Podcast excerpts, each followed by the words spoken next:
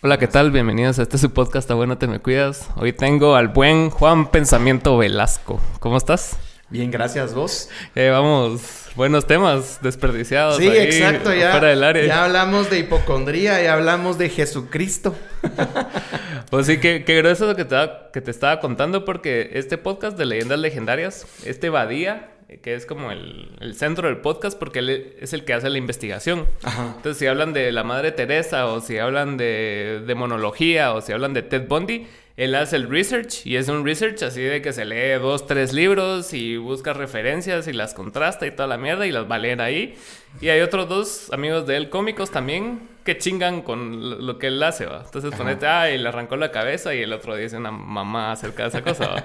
Entonces como que le rebajan la seriedad. A huevos. Pero la investigación que él hace es bien, bien talega, cerote, Qué la verdad, bueno. por si lo ves. Qué difícil ha de ser tener un podcast de ese tipo, digamos, que no consiste tanto en entrevistas y que otra gente va a hablar de temas que conoce, sino que de algún modo, a ver, no lo estoy diciendo como algo malo, pero te hace pasar por experto de cosas que tal vez no sos experto, porque Sí. por mucho que las hayas investigado, eh, pues son, es una semana de investigación, ¿va? Exacto. Es, es complicado eso, porque igual puedes dar información errónea. ¿ah? Sí, sí, seguro. Sí. Sí, porque no tenés así como el suficiente tiempo como para investigar Ah. más. De no, no lo digo como algo Ajá. malo tampoco. No, sí, a huevos. Sino que, no sé, yo ahí sí creo que tal vez lo ideal sería, aunque tampoco puedes estar invitando gente todo el tiempo y... Sí. Porque, o sea, hay un montón de gente que además no hace su trabajo si no es pagado, y, y tienen cierta razón en eso. Sí, Pero tampoco puedes estar invitando expertos y antropólogos e historiadores, pero como que de algún modo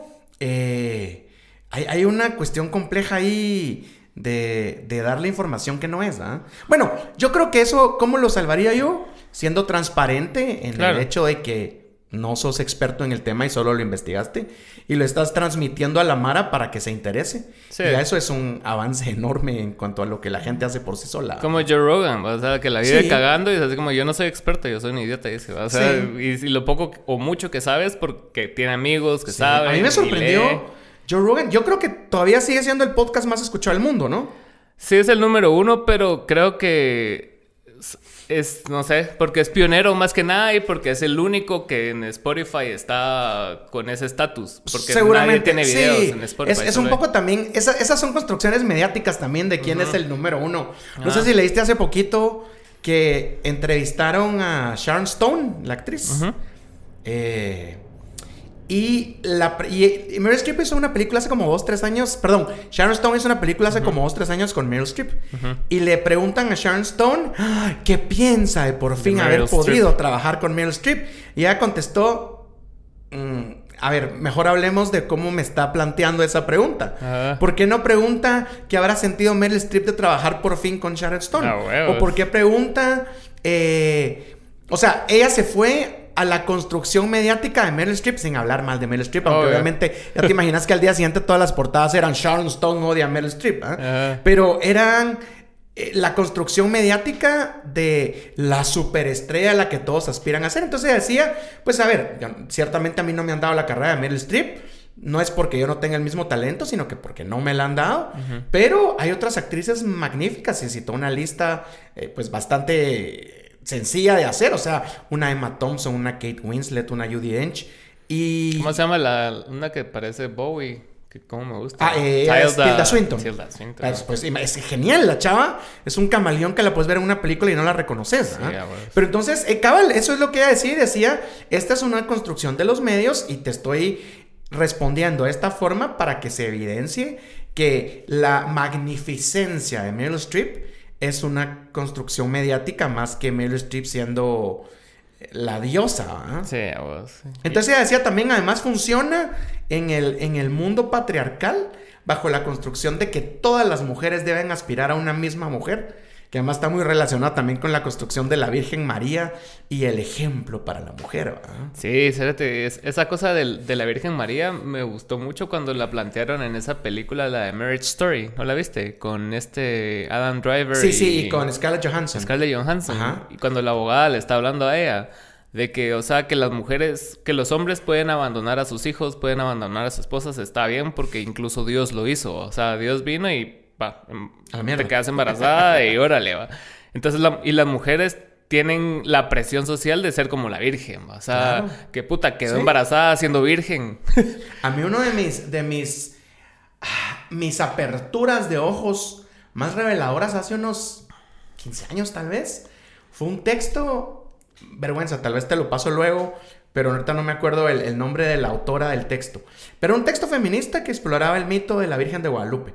Entonces, entre muchas otras cosas, te ponía así como, ay, miren qué casualidad, que la Virgen, que es este ser cósmico de bondad y de paz y de amor, Ah, se le aparece a la indígena para decirle, construíme una iglesia, y no se le aparece al español para decirle, trata bien a los indígenas que los tenés de esclavos, ¿va?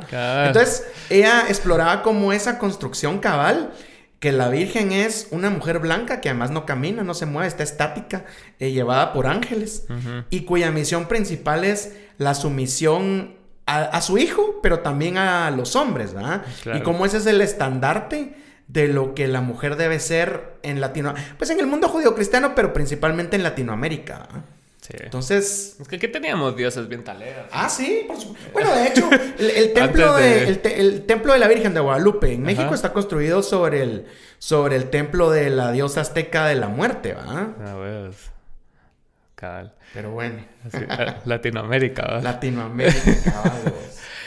Y, y, y cuando estábamos hablando de que, de que vinieras al podcast y todo, pues estábamos como que barajando temas, ¿va? Y como no Simón. nos decidíamos y vos decidiste al fin, así, en conjunto, eh, tratar la ansiedad. ¿Cómo te Yo te trató la dije, si no ansiedad? hablamos de ansiedad, no llego. cabal. ¿Qué tal te ha tratado la ansiedad estos Mira, casi dos años de pandemia? Ha sido, mira, ha sido complicado. Eh, yo sé llevar mi, mi ansiedad. Y de hecho, a ver, ¿por qué me pareció que el tema podía ser importante para, para tus escuchas? Eh, pues porque en realidad, a lo largo de estos dos años, sobre todo porque ya me ha pasado antes, yo fui diagnosticado con ansiedad, con trastorno de ansiedad generalizada en 2016. O sea que ya va a ser... Cinco años. Seis años. Sí. El otro año va a ser seis años. A principios. Y pues yo siempre fui muy vocal con eso, ¿verdad? O sea, sí lo hablo porque es, además es un tema del que no se habla mucho. A la gente le da vergüenza. Cualquier cosa de salud mental tiende a, a ser vergonzosa. Sí. Entonces yo me acuerdo que yo hablaba de eso en mis redes porque antes tenía bastante más tráfico en mis redes. Eh, y, y qué bueno que haya bajado porque también te genera un montón de conflictos eso. Pero bueno, la cosa es que me escribía un montón de gente conocida y desconocida diciendo o que padecían cosas similares y no sabían qué era o que también estaban diagnosticados pero que les daba pena hablarlo. Eh, pero montones, o sea, no te estoy diciendo que fueron tres personas, ¿verdad? Y a lo largo de esta pandemia, sí, ¿qué te diré? Una vez al mes, tal vez alguien me dice, vos le podrías conseguir a alguien o a platicar a alguien sobre esto porque le pasó y no lo entiende. Total que me pareció que era un tema, además, como te digo, que no, no todo el mundo habla y, y la verdad es que es bien interesante. O sea, sería mucho más de a huevo si uno no lo padeciera, pero, pero es bien interesante. Entonces, fíjate, me vas interrumpiendo cuando querrás. Claro, y claro, preguntas cuando querrás, pero fíjate vos que el cuerpo humano está... eh, es, es una máquina maravillosa. Y dentro de sus muchas formas de funcionamiento, tiene unas formas de funcionamiento bastante específicas ante el, el peligro. Y hace funcionar el cuerpo humano desde que somos homo sapiens, ¿verdad? O sea, Claro. la evolución del cuerpo humano desde hace unos millones de años no ha sido tan drástica. O sea, no, no nos han cambiado los dedos, no tenemos Sí, diferentes funciones, ¿verdad? O sea, eventualmente, aparentemente vamos a dejar de tener apéndice porque ya no funciona, pero de No, momento todavía nuestra máquina es la misma que hace unos millones de años. Y entonces, si en algún momento se te aparecía un tigre de dientes de sable mientras vos andabas cazando o recolectando, o si hoy te ponen una pistola en la cabeza para robarte el celular, la reacción del cuerpo es la misma. Claro. Entonces, el instinto del, del cuerpo ante el peligro es tener tres tipos de reacciones. Una de ellas, obviamente, ya no es tan utilizada, pero digamos, una es prepararte para enfrentar el peligro. O sea, ya sea para pelear, para, para luchar, para lo que sea. Sí, para reaccionar, es, digamos. ah, Exacto. Otra es prepararte para huir. Y la otra es tirarte y hacerte el muerto. Eso es lo que yo creo que ya no aplica tanto. No. Pero es más, te digo, si vos miras caricaturas de chiquito, cuando se aparecía un oso, los, los personajes hacían los muertos. En realidad eso es lo que Todavía te recomiendan en la vida real que tenés que hacer si tenés un, si se te aparece un oso en un bosque. Pues los osos se ven muy lindos de lejos, pero un zarpazo te parte en dos. Como la escena esa de DiCaprio. Cabal, en, The Revenant. Ajá. Entonces, eh, pues hacerte el muerto termina haciendo que el oso más o menos se aviente, porque los osos no comen eh, cosas muertas. Pero bueno, la cosa es que entonces esas son las tres reacciones particulares del cuerpo. Y entonces, cuando vos te asustás o, de no, no sé si te ha pasado que te han puesto una pistola en la cabeza para robarte el celular. En la cabeza no, pero sí me han... He tenido altercados con pistolas. Va. Por celulares. Si te asustas, ¿qué te pasa? O sea, tu corazón empieza a latir muy fuerte. Sentís así que como el rush aquí. Se te tensa, se te tensan los músculos. Sí, cabrón. Eh, depende el tipo de susto. Hay gente a la que le da chorrillo inmediatamente. A la madre. Eh, pero entonces, digamos, todo eso uno piensa que son cosas que están funcionando mal, cuando en realidad es para lo que el cuerpo está diseñado. ¿Por qué? Porque cuando estás ante el peligro y digamos que lo que vas a hacer es cualquiera de las dos cosas, o, o agarrarte a vergazos, o salir corriendo, tu corazón empieza a latir más fuerte para que tu circulación aumente y tus músculos se, se, tensen para lo que sea. O sea, empieza a latir más fuerte y a veces la vista incluso se te nubla ante un peligro porque la idea es que te enfoques en lo que tenés que enfocar y si tenés que agarrarte a vergazos con un lagarto, qué puta sé yo, eh, lo hagas o que salgas corriendo lo más duro posible. Incluso ponete, eso es muy primitivo, pero incluso cagar ese, ese momento de cagar, el cuerpo libera peso para que corras y peses menos. O sea, es, son todas esas cuestiones. ¿Y, de dónde vienen?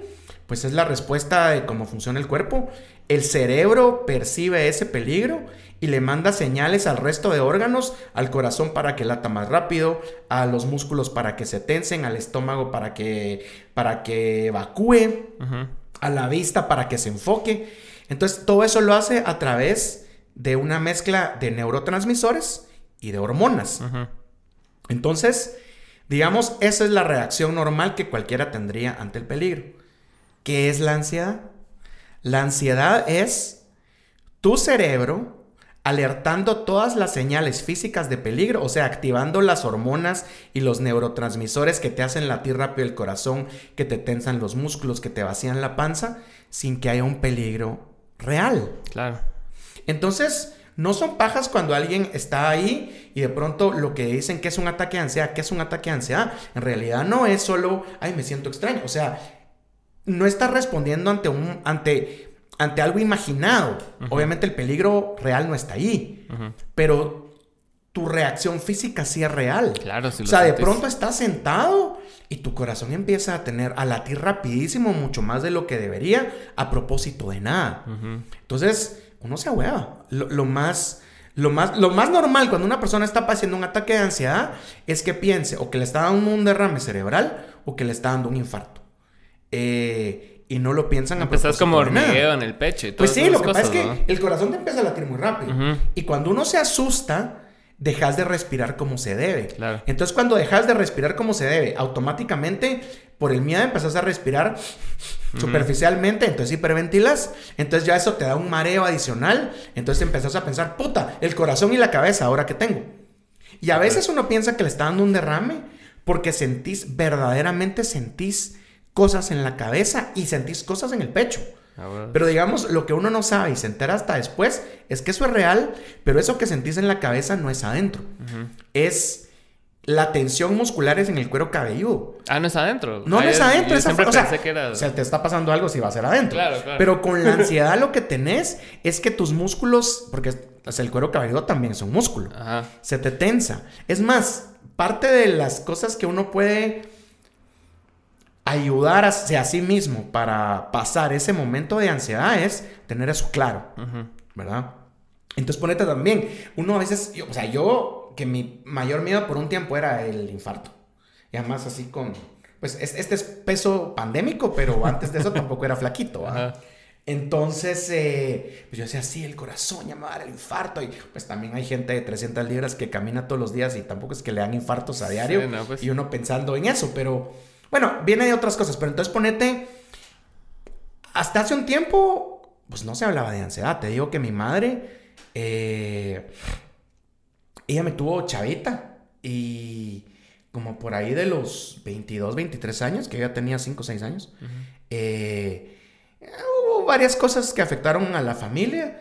Pero entonces ella empezó a padecer de eso y lo que le dijeron es, mire, usted está mal el corazón, ¿verdad? Lo cual es muy raro para una chava tan joven. Sí, claro. Ahora sabemos que si estuviera en este momento lo hubieran diagnosticado con ansiedad, pero en los ochentas de eso no se hablaba. Sí, yo me acuerdo que de chiquito incluso yo, o sea, yo crecí de niño en los noventas, ponete, y era, o sea, nu- nunca escuché ningún término de estos. Esto Sí, lo ¿no? empecé a escuchar hasta los 2000 más o menos. A mediados de los Eh, 90 ajá. ya medio se hablaba de la depresión, pero, Pero tampoco se así. sabía bien cómo funcionaba. Y todo Ah. era, ah, ese es loquito, ah, ese es Sí, no sé qué, fijo, y cualquiera.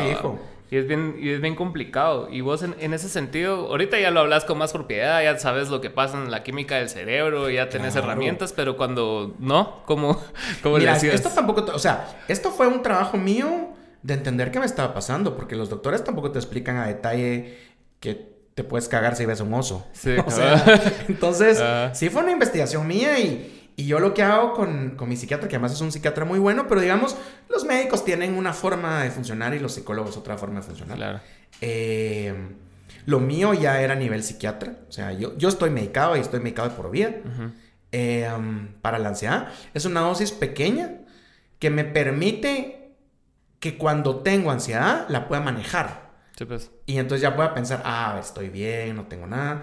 Eh, en, en contraposición a llegar hasta la culminación de un ataque de ansiedad que es el ataque de pánico. ¿verdad? Sí, claro. En el ataque de pánico, la diferencia con un ataque de ansiedad es que llega un punto en que tu cerebro te convence de que sí o sí te vas a morir.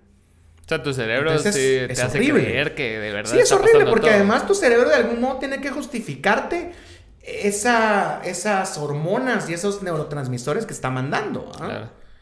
Es más, te digo, hay un, hay un término en inglés que se llama the panic trick, o el, el truco, el, El pánico, truco le pánico. podríamos decir, en que cuando, digamos, si no te has, no estás medicado, digamos, o sea, no, te estás tratando de sanar de tu pánico y de tu ansiedad naturalmente, entendiendo cómo funciona.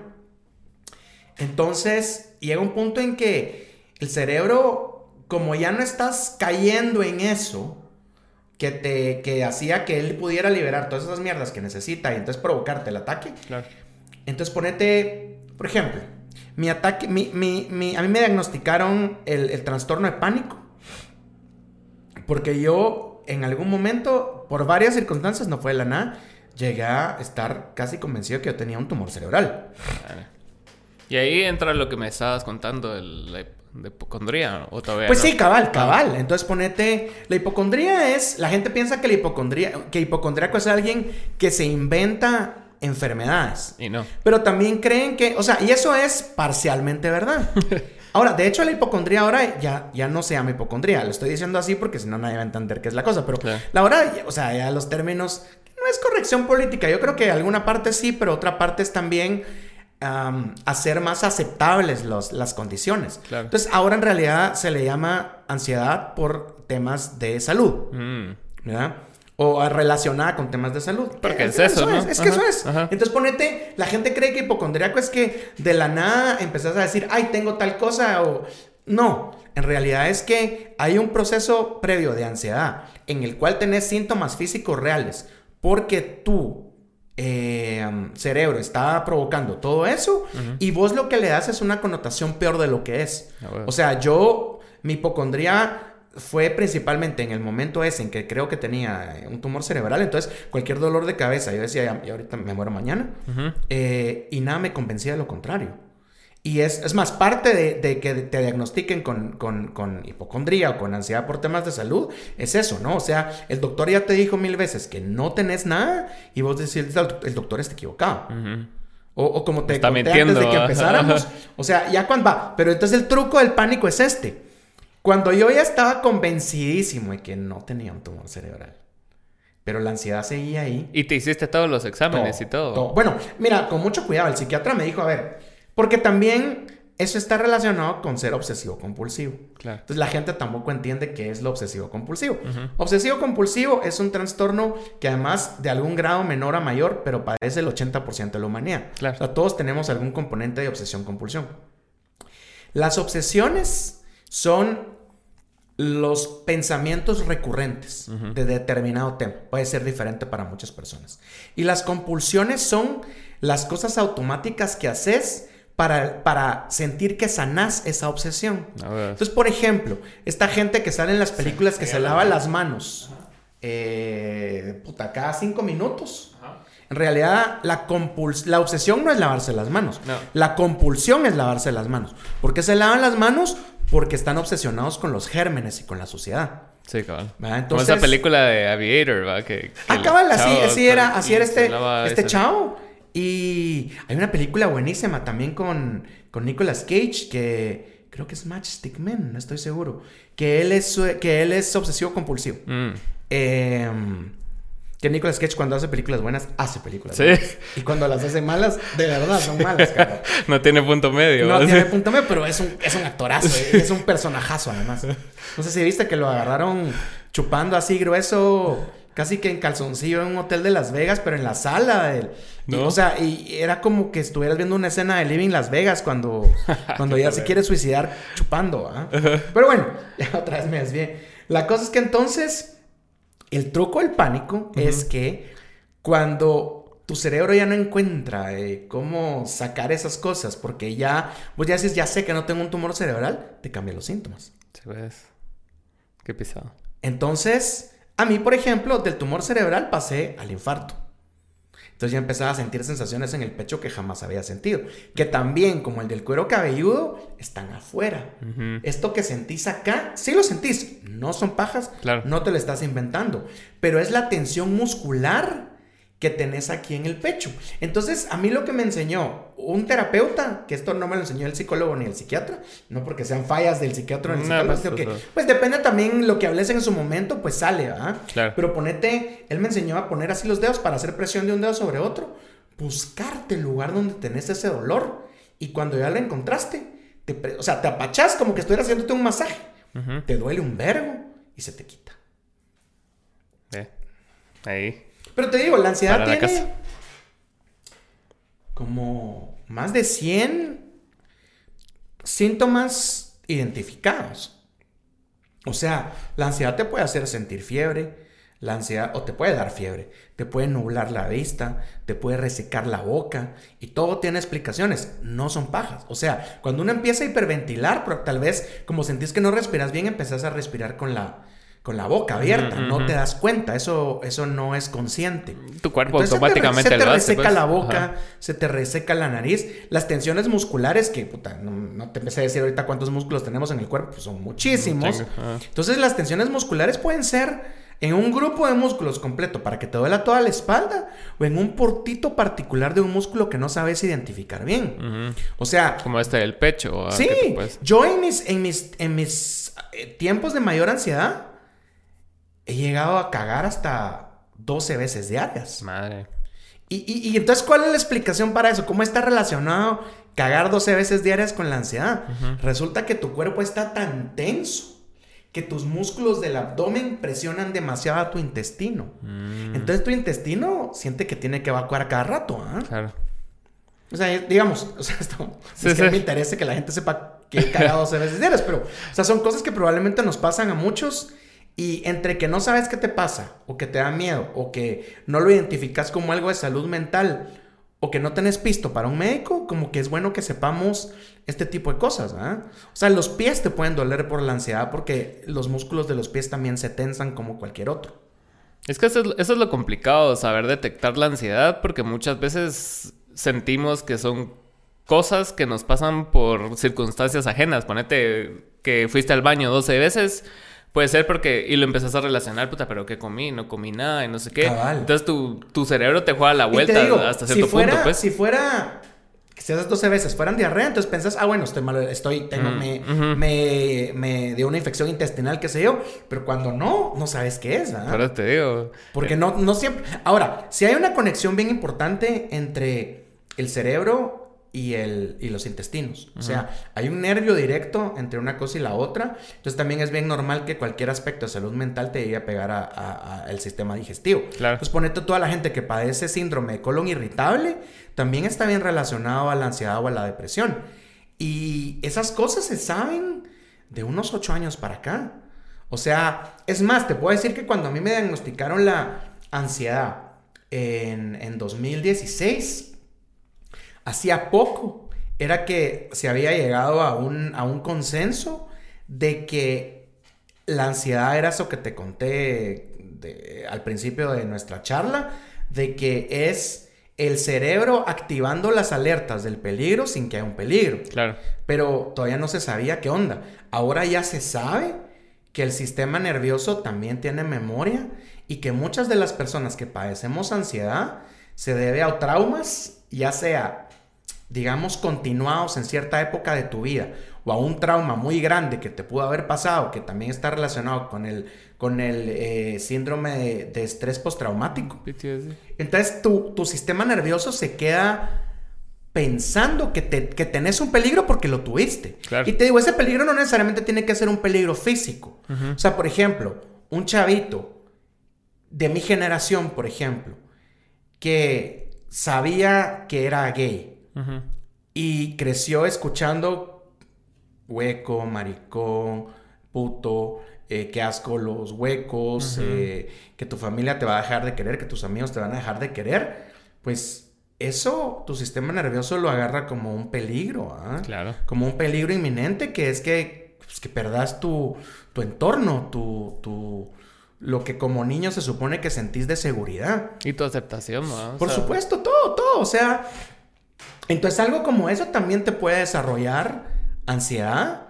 Y bueno, en mi caso, digamos, eso fue una parte.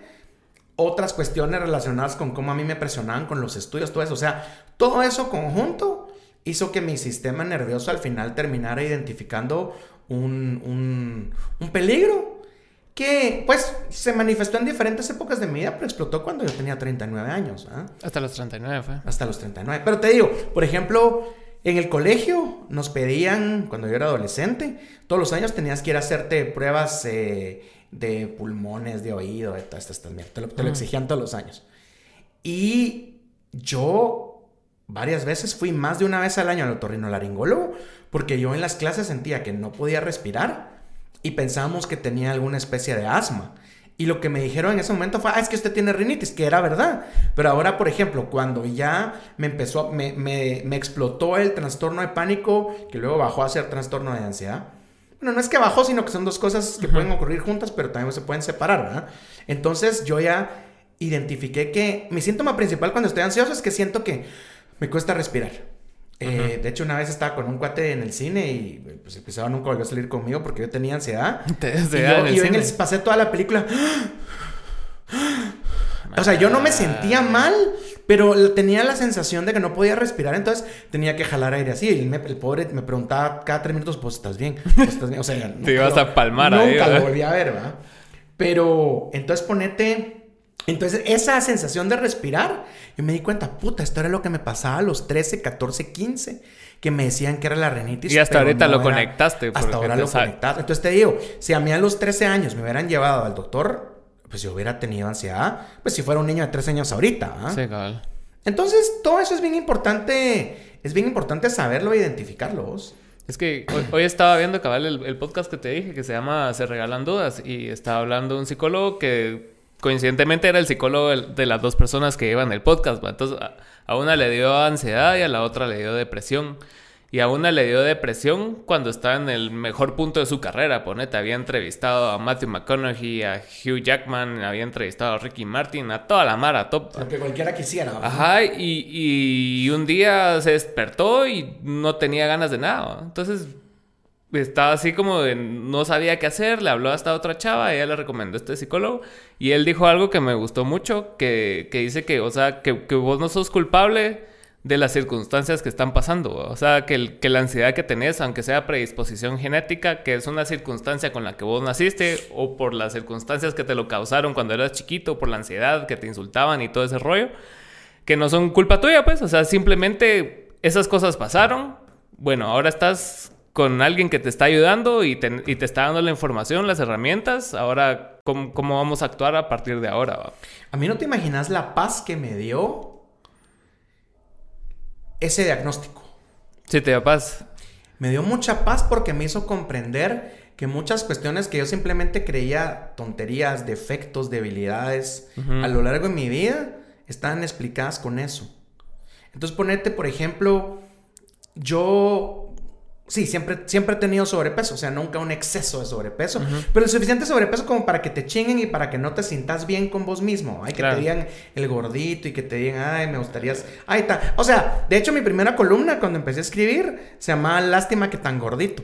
Porque era lo que la Mara, las viejas amigas de la mamá o de la tía decían, ay, qué lindo, su carita, lástima que tan gordito. Eh, y te, te marca, o sea, te digo, no es que te esté quejando y todo eso lo superas y una persona madura de mi edad, pues yo creo que tiene, o bueno, esperarías que tuviera las herramientas, yo me siento bien en ese sentido, pero te queda, ¿verdad? Te queda y, y, y la Mara no entiende, entonces ponete, yo decía, puta, ¿cómo me cuesta? Y porque cuando estoy ansioso, bueno, ansioso antes de saber qué era la ansiedad como tal, pero estoy nervioso como más, o no tengo disciplina, no puedo hacer ejercicio, soy un huevón.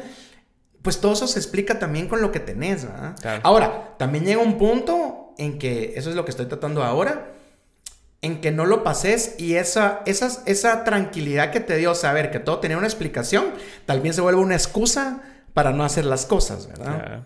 Eso hablábamos, no sé si viste ese capítulo con, con Harold, de que él tiene ADHD. Ah, sí, sí, sí. Y que él decía eso, de, de que cuando le diagnosticaron el ADHD, que tampoco sé que se convirtiera en excusa para él decir, no, hombre, no es que yo tengo ADHD, entonces a huevos. Y te digo, tampoco es. parte de lo que tenemos que hacer como personas sensibles y conscientes también es. Bueno, ahora que yo tenía un amigo que, que fue muy dedicado para enseñarnos a pensar críticamente sobre política en principio, pero no solo sobre eso. Bueno, Roberto Morales, que era un escritor muy conocido que murió hace dos semanas, eh, de las lecciones más importantes que él nos dio es una frase bien simple. O sea, sí, las generalizaciones a veces te sirven, pero para llegar a una conclusión acertada tenés que hacer un análisis concreto de la situación concreta. Claro. Entonces, digamos, yo ahorita durante la pandemia, por ejemplo, sí, yo subí como 35, 40 libras, vos. Eh, ¿De pura ansiedad o qué? De pura ansiedad, sí. O sea, en parte el encierro, en parte que estás en la casa.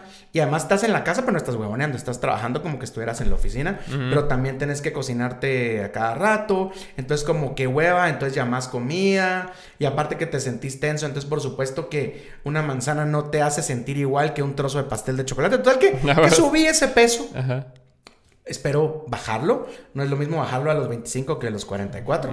O sea que, también hay que, o sea, hay que aceptar el momento y saber, pero ponerte parte de lo que platicaba con mi psiquiatra hace, hace poco. Que ya no lo veo muy seguido porque en realidad estoy bien. Pero fue, eh, bueno, a ver, esta ganancia de peso eh, actual es huevonería y entonces tengo que disciplinarme y reclamarme a mí mismo en buen plan, o es algo que tengo que perdonarme y aceptarme a mí mismo. Y entonces concluí que era lo segundo, porque a ver, soy ansioso, tengo ese borderline de hipocondría en que efectivamente las, hay cosas que te afectan y te, dan más miedo. Y estás en la primera pandemia en 100 años. y en efecto tenés un defecto cardíaco y tenés sobrepeso, entonces por lo tanto eh, te puede pegar más duro ese virus, a huevos que vas a estar tenso y estresado y nervioso y asustado. Y entonces, si en ese momento sentís que comerte una tu hamburguesita te aliviana, lo vas a hacer. Ni modo que encima te vas a exigir que encima de todo eso que tenés encima, no, tengo que hacer. No, también somos débiles. Y te digo, ahorita que ya estoy vacunado, no te voy a decir que el virus está bajando porque aquí en Guatemala estamos peor que nunca. Sí. Eh, estoy buscando el balance entre darme cierta tranquilidad y, seguir siendo cauto. Eso, eso, eso es clave, vos, porque yo, yo, yo sí tengo un problema con, las personas que son así, que, te quieren imponer su, voluntad con respecto a la pandemia, Entonces, yo siento que sí se puede llevar ese balance que vos acabas de mencionar ahorita, porque te puedes cuidar, pero tampoco te puedes volver un ermitaño total, ¿va? O sea, si querés, pues te huevo, ¿va? Sí, yo, sí opté por eso segundo, te digo. Ponete yo... Es más, si, si esto me, si me hubieras propuesto hacer el podcast antes de que esto era con no, te habría dicho que no. De hecho, creo que dijiste que no, ¿no? O sea, Pero no, ya tenía la vacuna porque creo que ¿Ah, hablamos sí? después de junio. ah, bueno, sabes. Pero, pero, pero creo que en parte todavía estaba haciendo las paces con eso. Por ejemplo, Ajá. yo en abril de 2020 me rapé. Ahorita me estoy dejando que sea el pelo de nada, a ver si todavía tengo aquí enfrente, pero eh, me rapé Ajá. para no tener que ir a cortarme el pelo. Ah, bueno. Y me vacuné en junio. En julio dije, bueno, a ver. Creo que ya puedo ir a cortarme el pelo tranquilo. Encima de todo, sabiendo que, por ejemplo, yo tengo un hermano que también tiene un defecto cardíaco y, y él nunca dejó de ir a cortarse el pelo y tampoco le pasó nada. O sea, Sí, claro. como que uno va midiendo también que te da comunidad y tampoco, a ver, tampoco tiene nada de malo volverte el ermitaño. Si eso te da paz, porque estamos en una época extraña. Y mira, no voy a decir tampoco que no tiene nada de malo estar yendo a fiestas en pandemia todos los viernes porque, digamos, los riesgos son otros. Sí. O sea, la cuestión es que con todo este individualismo que nos han mentalizado a nivel social, la Mara ya no cacha que una pandemia es un tema de salud colectiva, de salud pública, que no es, o sea, no es solo de preocuparte si a vos te da o no. También es a tu familia, a la comunidad en donde vivís, si es un edificio, y, y- y más grande a, a- a la comunidad entera, a tu, tu municipio, qué sé yo. Y eso ponderalo con la idea de que no estamos en un país con un sistema de salud digno, ni siquiera como tenés pisto. Sí, los que tienen sistema de salud digno están valiendo verga. O sea, los países. Exacto. o sea. Entonces yo, yo por eso sí he decidido que yo tampoco voy a estar como si nada. Ujú. Pero sí, o sea, yo tampoco, como te digo, al principio cuando no teníamos información, ¿qué te desea decir yo? De marzo a julio de Ajá, 2020, pues sí, yo sí, yo sí, en mi casa encerrado y al súper así casi que, que el- cuando no había nadie. Pero ahorita yo, o sea, yo voy, ir a restaurantes lo hago muy poco. Ajá. Eh, uno, porque no me parece necesario. Y dos, cuando lo hago por X y motivo, sí prefiero que sean lugares abiertos y que haya poca gente. Eso me da paz a mí. Claro. Eh, y pues porque no va a buscar algo que me dé paz. Yo sí me siento incómodo en situaciones donde tenés que hablar con muchas personas en pool. Ah, sí, ahí, sí. ahí sí no me siento cómodo. Sí. Pero ponete, yo me refiero a la Mara que viene que dice que no, que no hagan eventos y que no sé qué, pero igual se juntan en bodas de sus familias y van a sus almuerzos. Es la misma mierda, ¿me entiendes? A mí, por ejemplo, las... O sea, cada quien, de nuevo, que haga lo que quiera. Y es más, con criticar no le estás echando llave en la puerta a nadie para que no salga de su casa. Claro. O sea, que uno sí puede criticar. O sea, Claro. a mí a veces me dicen como, deja que la gente viva. Yo, pues, puta, si no le estoy echando llave en la puerta de su casa. Ni, dependen de tu permiso. En todo caso, salir. cuando te dicen eso, sí te están atentando a la libertad de expresión. En cambio, vos no le estás atentando contra la libertad de movimiento a nadie.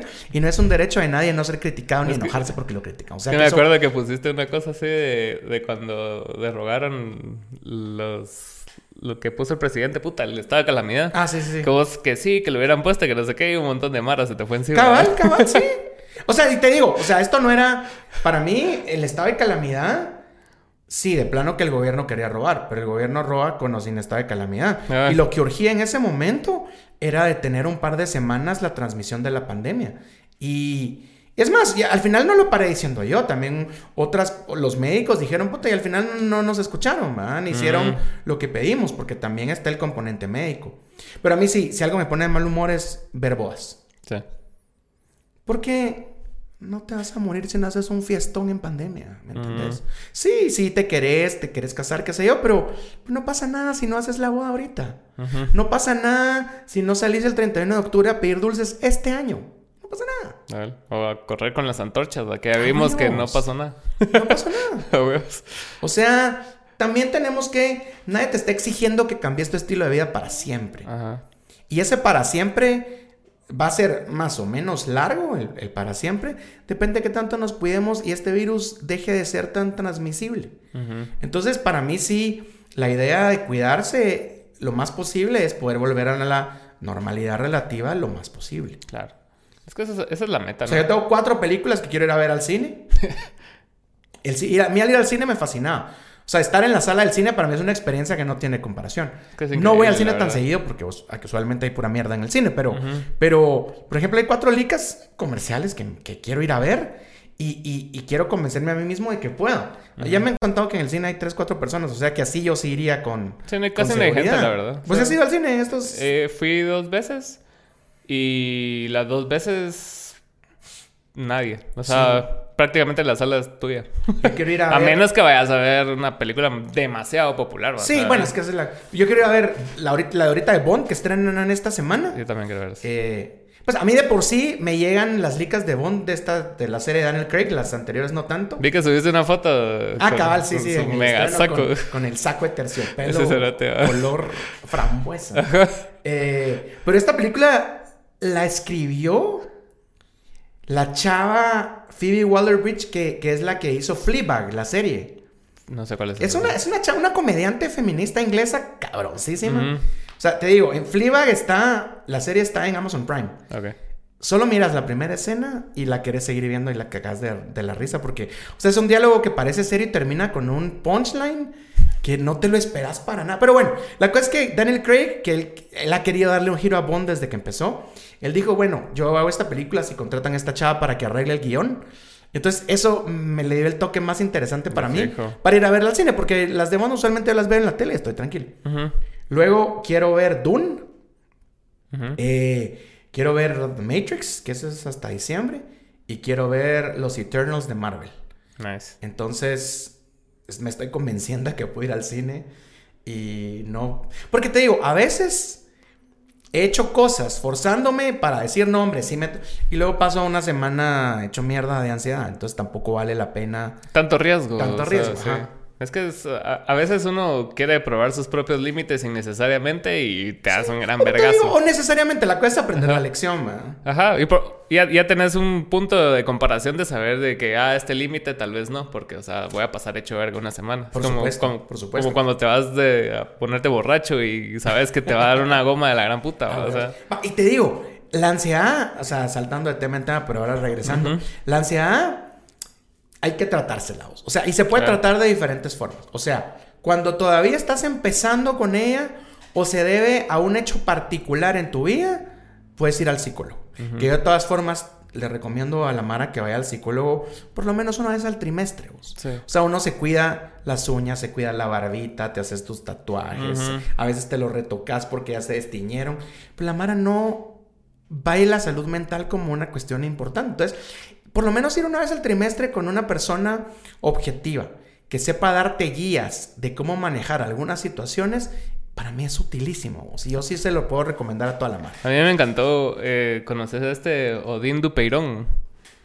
¿No? Cérate es un cabronazo, mano. Escribe, escribe, es actor de teatro, escribe teatro, musicales, ah, puta. que- ¿Mexicano? Ajá. Sí, hasta, hasta Furby creo que escribió. ¿No? ¿Cómo se llama el, el, el muñequito mexicano que era así? Como Furby, Floopy, algo así se llama. No sé. La cosa, la cosa es que Cérate es un cabronazo, mano. Y- Furby no era aquella película con Robin Williams de una como gelatinita que Ese parece es Flower. Ah, entonces- Flower. Pero estoy diciendo mal el nombre, Ah. pero una serie así mexicana de esas viejas. Ajá. Y la cosa es de que el cerote empezó a ir a terapia porque le pasaron un montón de cosas en su vida y el cerote le fue a hablar al terapeuta, así como que, mira, psicólogo, psicólogo era. Y le dijo, mira, o sea, yo soy muy bueno hablando y soy muy bueno justificando todas mis mierdas. O sea, vos tenés que leer entre líneas para saber qué putas tengo. Porque, o sea, yo te voy a dar una narrativa de la gran puta que te voy a convencer de que no tengo nada. Pero, y cabal, el, el psicólogo le cachaba los tropezones cuando se Eso es confundía. psicólogo. Ajá. Entonces, me, me gustó mucho cómo él se lo planteó el psicólogo, siendo una persona tan inteligente y hasta cierto punto tan cínica, ¿verdad? Que se la lleva de que, ah, a mí no me vas a agarrar en nada. Y, lo- y lo agarró cagando siempre. Y entonces él pisaba así como que, ah, huevo, sí, va. Errores de terapia con psicólogo. De uno. Ajá. Uno, ir con alguien y no sentirte cómodo y seguir. Eso va a hacer que no te abras. O sea, eso no sirve. Claro. Sí, tenés que saltar hasta encontrar a alguien que, que sea eh, una, un, buen, una buen, un buen encaje para vos. Ujú. Yo he tenido, por lo general me había sentido más identificado con psicólogas mujeres a lo largo de mi vida. Yo creo que un poco porque, porque no tenés que fingir ni sentirte presionado con la idea de masculinidad tradicional, que muchos hombres estamos eh, lastimados por ella. Sí. Y, y luego te llegué con un chavo gay que siento que para ciertos temas me escucha reveña, además maneja, maneja, bueno, si tienen ansiedad, eh, lo ideal es que vayan con un psicólogo o psicóloga que maneje, que maneje cualquier tipo de terapia cognitivo-conductual. Esa es la que recomiendan específicamente para la ansiedad. Para la ansiedad. Pero entonces, recomendación primera, o sea, no vayas con el primer psicólogo. Número uno, si, si no te gusta, no penses que eso es, así son todos los psicólogos y digas, ah, es que no me funcionó. Es no. que ya probé. O sea, es de- exacto. es de- o sea, sí tenés que encontrar, así como el ginecólogo que más confianza le da a las chavas, o el urólogo que más confianza le da a uno, que nunca he ido a un urólogo, pero ya me va a tocar. Eh, pues por la edad. Este. um, encontrar un psicólogo que te dé confianza. Y dos, hablar sinceramente. Porque yo tengo un montón de cuates que en el psicólogo o la psicóloga cuentan las cosas manipuladas a su visión para que les devuelvan lo que quisieran escuchar. Sí, Entonces, eso no es terapia, esa mierda no te va a servir. Ah. Entonces, digamos que esos dos errores los he identificado bastante. Ahora, si, como te digo, si la ansiedad es a cierto punto, un psicólogo te sirve. Ujú. Si ya pasaste a cuestiones físicas muy gruesas y ya sentís que tu vida normal se está interrumpiendo, quizá ya lo necesario es ir a un psiquiatra. ¿Y vos sentiste eso? Que se... Sí, yo sí, yo sí. Lo que pasa es que yo empecé a tener ataques de pánico con esta idea del, del- del cerebro, del tumor cerebral. Lo que pasa es que hacía unos años, en un término de un año, como cinco o seis personas en mis alrededores, todos murieron de un mismo tipo de tumor cerebral. No. De un mismo tipo. Puta madre. Entonces, te digo que esto fue entre 2012 y 2014. Entonces, o sea, que uno piensa, puta, ¿qué, qué onda? va? Qué raro, qué feo. Además, ves el sufrimiento, el dolor, los gastos. Y ahí quedó. O sea, yo no estuve consciente, sino hasta después que me había quedado tan impactado con eso. Pero después, cuando ya empecé a tener un poco de ansiedad, como la había tenido a lo largo de la vida, pero además no estaba comiendo bien, no estaba tomando suficiente agua, total que estaba deshidratado, medio me desmayé y sentía mucha molestia en la cabeza. Lo que me vino fue una idea de una milésima de segundo. Puta, y si tengo lo mismo que, que toda esta Mara que se murió, Ahí estuvo todo. ahí estuvo todo. A ver. Ahí estuvo todo y ahí empecé a derivar en ataques de pánico. Y lo peor que puedes hacer, entonces ya se volvió una obsesión que yo siempre he tenido, cierto tipo de obsesiones con, o sea, yo soy el que tiene su ropa ordenada en, por colores, los CDs en orden alfabético, bueno, los CDs porque yo tengo 44, en orden alfabético, Eh, o sea, así soy yo. ¿no? Entonces siempre tenido esa tendencia a las obsesiones y luego esto del cerebro se volvió una obsesión. Y entonces lo peor que puedes hacer con las obsesiones de salud es ir a googlear síntomas. Sí, no. Y eso que yo no googleo síntomas así de cualquier página X, o sea, yo me meto a cosas serias, páginas médicas, o sea, a la CDC, a- Sí, pues. al, al sistema inglés, todo eso. Pero, entonces digamos que era información confiable. Pero huevos, que, o sea, hay síntomas no- del no tumor está cerebral, personalizado. dolor de cabeza, pero puta, el Ah. dolor de cabeza eso es un tema como de 13 millones de otras mierdas. Entonces, o sea, te, te obsesionas más, te vas más en ese rabbit hole hacia abajo. Y entonces eso me pasó a mí y terminé con ataques de pánico que llegaron a ser de varias horas a- al día por varios días seguidos. Entonces eso ya no me dejaba ni siquiera trabajar. Entonces sí tuve que ir a un psiquiatra. Me forzaron. Yo también tenía el estigma Sí, de ir al psiquiatra. Eh, cuando me medicó, yo pasé media hora chillando frente a las pastillas. Así como no puedo creer que, que estoy en esto. ¿ah? Como si no tomaras pastillas para Ah, un millón de otras mierdas. Y es lo mismo que le digo a la gente. O sea, ahora, mano, si te mandan pastillas para la. O sea, a huevos. A ver, también está la posibilidad de que haya un psiquiatra irresponsable que te medique a la primera. Sí. O que no. Y aparte puede haber un psiquiatra responsable que te tenga que explicar que hay un proceso de ver si la medicina es para vos y cuánto y todo. O sea, si hay un proceso que es incómodo. Pero, aún así, si vos tenés, si tenés diabetes tipo 1, no te vas a negar a la insulina. Sería una No, estupidez negarte a la insulina. Entonces, si tenés ansiedad o pánico, que es también un trastorno igual de biológico, igual de físico, igual de químico, pues te lo tomas y ya. Claro. Y si te vas a sentir mejor, porque no. Puta, sí. Yo estoy medicado de por vida. Y bueno, creo que, creo que llevamos mucho tiempo aquí, pero te cuento, a mí, al final de cuentas, por tener ansiedad desde los 13 años, como te estaba contando, no diagnosticada, me terminó dañando el corazón. No es, no es algo que le va a pasar a cualquiera. Y si es verdad cuando te dicen en los ataques de pánico, la presión del corazón, te- la presión sanguínea, te puede subir hasta 200. La madre. Pero, pero no te morís de eso. O sea, nunca te vas a morir de un infarto porque en un ataque de pánico sintas que tenés un infarto porque tu presión está alta, porque no estás teniendo un infarto, No. porque tu corazón no, no está mal. Pero lo que sí puede pasar es que si no te lo trataste, pasa lo que a mí. Claro. Yo no sé si has oído, por ejemplo, estos montones de casos de atletas, sobre todo del tercer mundo, que pronto caen muertos así de la nada y es porque, porque tienen una enfermedad en el corazón que le da a los atletas. Ujú. Y es que el corazón es un músculo, igual que cualquier otro músculo. Entonces, así como el bíceps lo trabajas y te crece y se pone duro y grandote, el corazón a los atletas se les es un músculo, les agranda. se les, a veces se les agranda o a veces se les agrandan los músculos que conforman el corazón. Entonces, ponete los el corazón tiene los dos ventrículos, el izquierdo y el derecho, que son dos cavidades en las que la sangre entra y sale. Y entonces las paredes se vuelven tan gruesas que el ventrículo ya no tiene espacio y en algún momento te morís. O sea, eso ya no es un infarto, sino que es un paro cardíaco. Sí, pues. Pero es bien común, como te digo, sobre todo en atletas de tercer mundo que no tienen estos doctores viéndolos a cada rato como en los países de primer mundo. Imagínate, pero si pasa allá también, o sea, un montón. Exacto, Una seguida que en. España y en todos lados Es se bien común, a pasar. se ¿no? llama miocardía hipertrófica, Exacto. que puede ser no obstructiva cuando todavía no te ha obstruido los ventrículos u obstructiva cuando ya. Ujú. Es operable, es tratable, pero si, o sea, si no te das cuenta que llegaste a eso y el corazón se te tapó, te morís de un solo. Esto es bien común. Entonces yo, aunque siempre he sido el gordito huevón que no hace ejercicio, resulta que tengo corazón de atleta. Porque los treinta y pico de años de tener ansiedad Ajá. y de algunos ataques de pánico que todavía no identificadas como tales, o sea, el hecho de que a mí la presión se me subiera y se me bajara cada rato, el pulso se me subiera y se me bajara cada rato por a lo largo de treinta y pico de años, es como que hubiera estado haciendo ejercicio y mi corazón terminó, todavía no está obstructiva, digamos. Y esto lo descubrí porque el psiquiatra me mandó a hacer un montón de exámenes.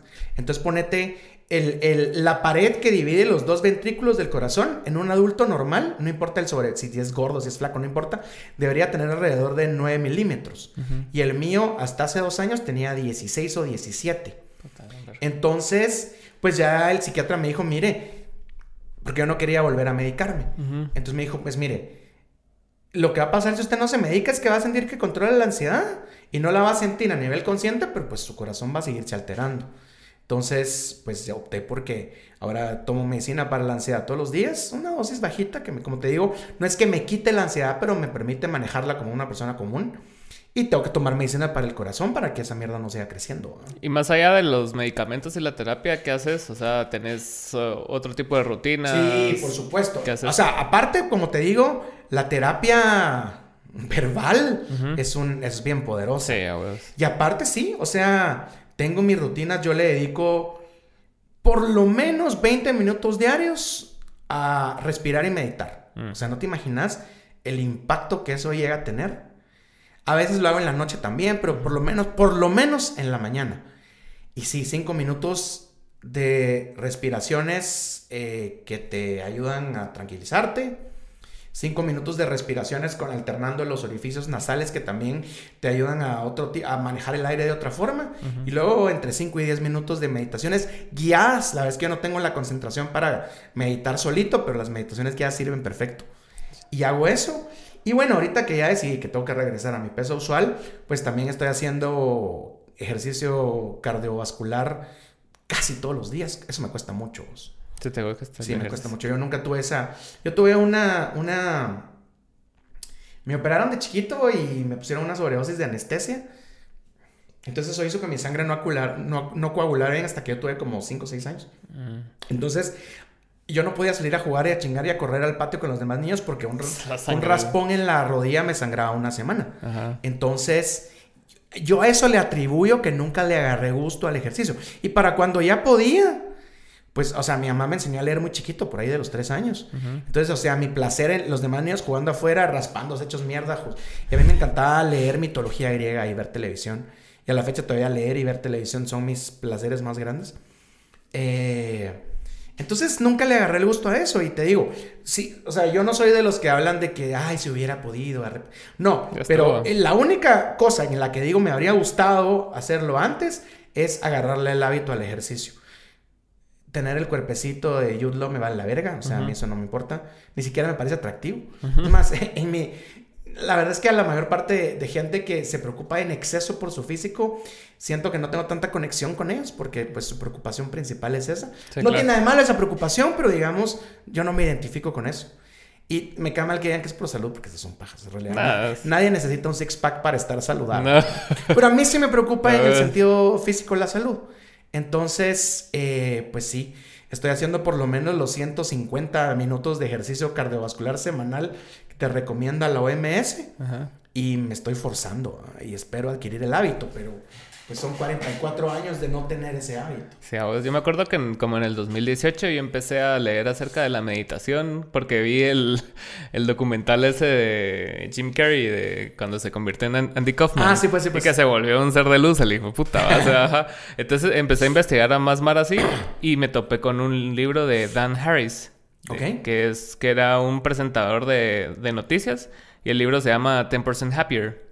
No sé si has escuchado de él. No, no, no. Va, la cosa es de que el pisado cuenta su historia de que, o sea, que vivió en el mundo del- de los medios de Estados Unidos, en NBC, ABC, toda esa madre, y es, es una carnicería esa mierda. O sea, sí. si querés ser el mero mero de que presenta las noticias, tenés que pasar encima un montón de mara y te tiene que valer verga tu vida y todo. Un hombre, una mujer es todavía peor. Exacto.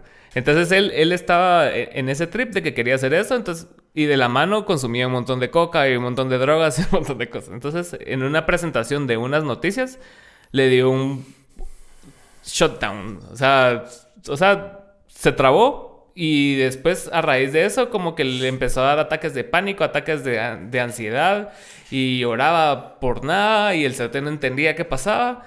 Entonces empezó a ir a terapia y en la terapia le dijeron que fuera a un retiro de, de meditación. ¿va? Entonces en, la med- en el retiro de meditación, cuando uno antes de meterse a meditar, uno cree que es más de la que la meditación, va. Así como cada no, yo no me puedo concentrar así más de un minuto y empezás Ajá. a darte paja. ¿va? Entonces Sí. el cerote fue a fracasar a, ese- a esa mierda.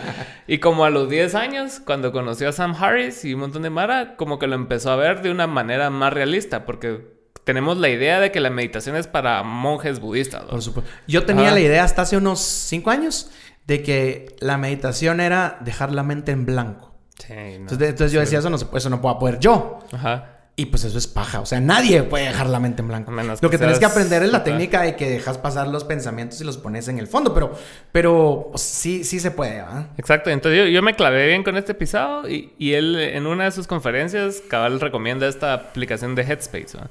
Entonces yo la bajé. Ah, sí, Headspace es buena, sí. Entonces la bajé y la empecé a escuchar y, y puta, y, y te das cuenta que la meditación es solo estar, ese tipo de meditación por lo menos, es de estar consciente de tus pensamientos, pues. O sea, Sí. si, si ves pasar algo, es así como que, ah, está En ese YouTube- pensamiento, se va. En YouTube hay un vergo de meditaciones guiadas gratuitas que A mí me funcionan perfecto. Es más, y hay, y hay meditaciones de 3 minutos, de 5 minutos, de 8 minutos, de 10 Ajá. minutos, que si no tenés mucho tiempo, no tenés excusa para no hacer por lo menos 5 minutos. Sí. Entonces yo sí me esfuerzo con eso, pero para la Mara que está escuchando también hay que también ser claros en que así como no cualquier psicólogo es para vos, así como no cualquier corriente terapéutica es para vos, tampoco cualquier tipo de ejercicio es para vos. O sea, hay gente No. para la que un ejercicio de alto impacto no le va a caer bien, como yo. Pero no todos los tipos de meditación son adecuados para toda la gente. No. Yo me fui a finales de 2019 a un retiro vipassana de 10 días, en el que no hablas, va y dejas tu celular y no puedes hablar con nadie. Pero eso no fue lo que me alteró. Resulta, por ejemplo, que el vipassana, por lo menos al nivel que yo estaba, no era lo mío. Entonces me empezaron a dar ataques de pánico en el, en el, en el taller. Madre. Yo no cachaba por qué. Y luego descubrí que era porque cuando llegas al cuarto, quinto día del vipassana, cuando ya haces vipassana como tal, resulta que te piden que estés tranquilo ahí y que escanees tu cuerpo de pies a cabeza y que te enfoques en qué sentís en cada centímetro de tu cuerpo. Pero ¿qué pasa? Pasa que cuando uno es ansioso con hipocondría, eso es lo que haces. Todo, todo. Que te pones a buscar qué tenés, en dónde y qué puede significar. Entonces, estando ahí en el Vipassana, eso me hizo cortocircuito con mi usual tendencia a pensar que tengo algo malo y a buscármelo. Y no me funcionó. Ah, pues. Y también men- mencionaste algo al principio de, de cuando era chiquito de, y de la de las masculinidades tóxicas. Y cada vez me topé con un artículo tuyo de Plaza Pública de que hablaba de eso, de, de Hugh Hefner. Ah, sí, sí, sí, sí, del harén de Hugh Hefner. Ajá. Es que me cayó muy mal cuando Hugh Hefner se murió. Que la Mara lo estaba idolatrando. O sea, a ver, tampoco es que fuera aquel villano del mundo Hitler, ¿verdad? Ajá. Pero en realidad, el imaginario que hay detrás de Hugh Hefner, viejito asqueroso, con la, con la bata de seda y las 13 chavas divinas jóvenes atrás, es bien perverso. Sí, y, lo, y lo tenemos normalizado. Y sí. Vergo. Sí, entonces, cabal, te quería traer eso a, a- a colación porque, o sea, la ansiedad y todas esas enfermedades de, de, de la mente usualmente están mal vistas, pues, por lo mismo, porque son debilidades, Sí. sos vulnerable y en esta sociedad no tenés permiso de ser vulnerable porque siempre tenés que estar... Los hombres serían débiles y las mujeres histéricas, sí. Exacto. Sí, sí. de- dicen que tienen... O sea, ¿cuántas mujeres principalmente, no solo mujeres, pero hablemos de ellas, a lo largo del siglo XX y parte del XXI no han terminado siendo juzgadas de formas bien gruesas solo por, por estar... pas- O sea, me imagino que viste Girl Interrupted, por ejemplo. O sea, Sí. esta chava lo que tenía era una especie de depresión y ansiedad y terminó metida en un psiquiátrico por un par de años. ¿ah? A ver. Y, y es bien fácil como caer en... Susana, ¿qué se llama? Susana Keisen, creo que se llamaba la, La- la autora del libro y la protagonista de la película. Que deslegitimizas eh, cómo se siente una mujer por... Ah, su periodo. Ah, está menstruando. por ah, puta, seguro está en Es más, el término histérica de ahí viene. Ajá. Y por eso es que por lo general, cuando insultan a un hombre de histérico, es porque le están dando una connotación femenina y hay una homofobia de por medio. A un hombre machito, aunque esté bravo, no le dicen histérico. ¿no ves? O sea, me a mí me han dicho histérico. Pero porque saben que, que, que soy gay, ¿va? Cabal, Entonces... Entonces, por conseguir... Ergo, sos mujer. Exacto, ¿no? sí. Sí, porque, es- o sea, parte de la, de la conexión entre la misoginia y la homofobia es que feminizas al hombre como si eso fuera algo malo y entonces le das dotes femeninas, ¿verdad? Sí, y eso también pasa mucho cuando la Mara le empieza a tirar mierda al presidente. O sea, como que... O a cualquier persona que le tiran mierda y empiezan a hablar ya de otras cosas y no del trabajo malo que está haciendo. Ya estás hablando Es de... absurdo, ¿o no? Otro tema, cerote. Es más, te digo, hasta aquí el público en general o los medios pueden, o sea, no importa si lo es o no, pero pueden asegurar que el presidente es gay y que tiene una relación con este otro chavo. No. ¿No? Entonces, pero hay tanto que criticarle a ese cerote que meterse eso es como, ¿para qué? Irrelevante. Es más, mano, este, el, este Miguel Ajá. tiene meses, meses de no aparecer en un programa, en un periódico y nada. Y la Mara sigue obsesionada con mencionar a Miguelito. Y hay una connotación ahí bien perversa, como tipo Adán y Eva, del, del hombre bueno que fue, que fue jalado hacia el mal por, por el personaje femenino, ¿ah?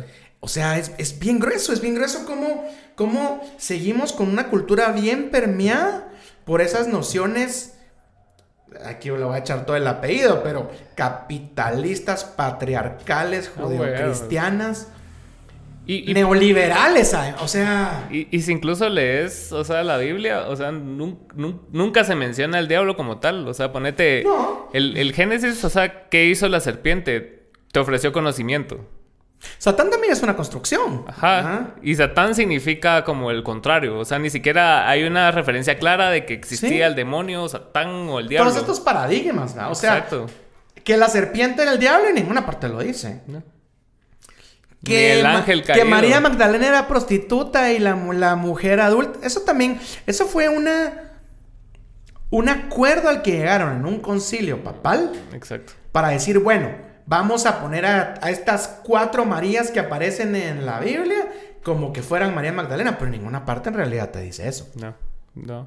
Y todos crecemos bajo esos mismos imaginarios, ¿verdad? Sí, porque está, como decís, está súper permeado y, y afecta tu, tu educación, tu forma de interactuar con los demás, porque estás bajo estos estigmas y Pues parámetros eso. y dogmas. Y te digo, yo, yo no. A ver, obviamente, como chavo gay que creció católico y, y reprimido por todo eso, pues sí tuve mi tiempo de guerra contra el catolicismo, Ujú. del cual no me arrepiento y que creo que era bien necesario para, para una etapa de mi vida. ¿ah? Claro. Luego lo superas, o sea, si no lo superas 15 años después, estás en la mierda. Lo superas. Entonces, digamos, yo respeto la, la- las creencias de la gente, los ritos de la gente, los mitos de la gente. Eh, lo que no me gusta es que te lo vendan como verdad absoluta, como que todos tenemos que creer lo mismo. Y peor todavía, que inmiscuyan eso con la vida sociopolítica y cultural. ¿ah? O sea, a mí no me importa si vos crees que las mujeres no deben abortar. Si vos sos hombre y crees eso, pues qué suerte porque nunca te vas a embarazar. Si sos mujer y crees eso, pues ojalá si te embarazas y no querés el niño, pues le hagas ganas, ni modo. Pero esa no es tu obligación. O sea, sí, una mujer debería tener derecho a decidir sobre si quiere llegar a término un embarazo. La mayor parte de países del mundo con un aborto legalizado tienen normas al respecto de 0 a 12 semanas. Y eso a mí me parece que está bien. Algunos llegan hasta 18, pero son pocos. Eh, entonces, ¿por qué todos tenemos que regirnos por la gente que cree que eso es pecado? Ah? Exacto. E, o sea, lo salomónico sería no, entonces que el aborto sea legal, porque quien crea que es pecado, nadie le está obligando a hacerlo. quien no crea que es pecado, o tal vez cree que es pecado, pero sabe que lo necesita, va a tener acceso a eso. ¿ah? Y eso aplica para todo. Te digo, por ejemplo, el aborto es el tema más fácil de, con el que pelearse con la Mara. Ah, pero ponete, yo los ejemplos que le pongo a la Mara para que entiendan lo absurdo de eso es, imagínate que la comunidad mormona estuviera pretendiendo que ninguno podamos tomar café. Yo no tomo café, pero pues sí porque ellos creen que eso es pecado. Claro. O que los testigos de Jehová estuvieran proponiendo que nadie deba recibir transfusiones sanguíneas porque ellos no creen en eso. Pues es lo mismo que los católicos o evangélicos crean que nadie deba poder practicar un aborto bajo los términos normales de un aborto solo porque para ellos eso está mal. O ponerte un puto condón, más Claro, imagínate. Sí, es que, es que es la única razón que hay debate es porque hay religión, en ese aspecto por lo menos. En ese aspecto, bueno, pero te digo, la verdad es que hay un montón de cosas que las puedes llevar hacia atrás y darte cuenta que tiene origen en una creencia judeocristiana, que a su vez tiene origen en una creencia patriarcal capitalista. O sea, por ejemplo, el matrimonio, ¿ah? O sea, ¿cuándo surge la idea del matrimonio y la supuesta monogamia? Que por supuesto la monogamia es más dura con las mujeres que con los hombres.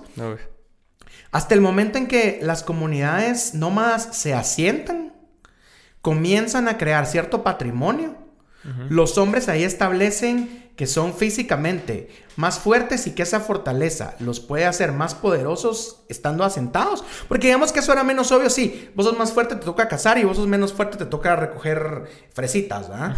Eh, pero ya asentado, como que ese poder toma otra connotación y entonces empezás a acumular riqueza y esa riqueza va a exceder a tu, a tu, a tu eh, periodo de vida, entonces la vas a tener que dejar a alguien. Entonces la Mara no le quiere dejar a alguien que no sabe si es su hijo o no, sus cosas, las cosas que ha hecho.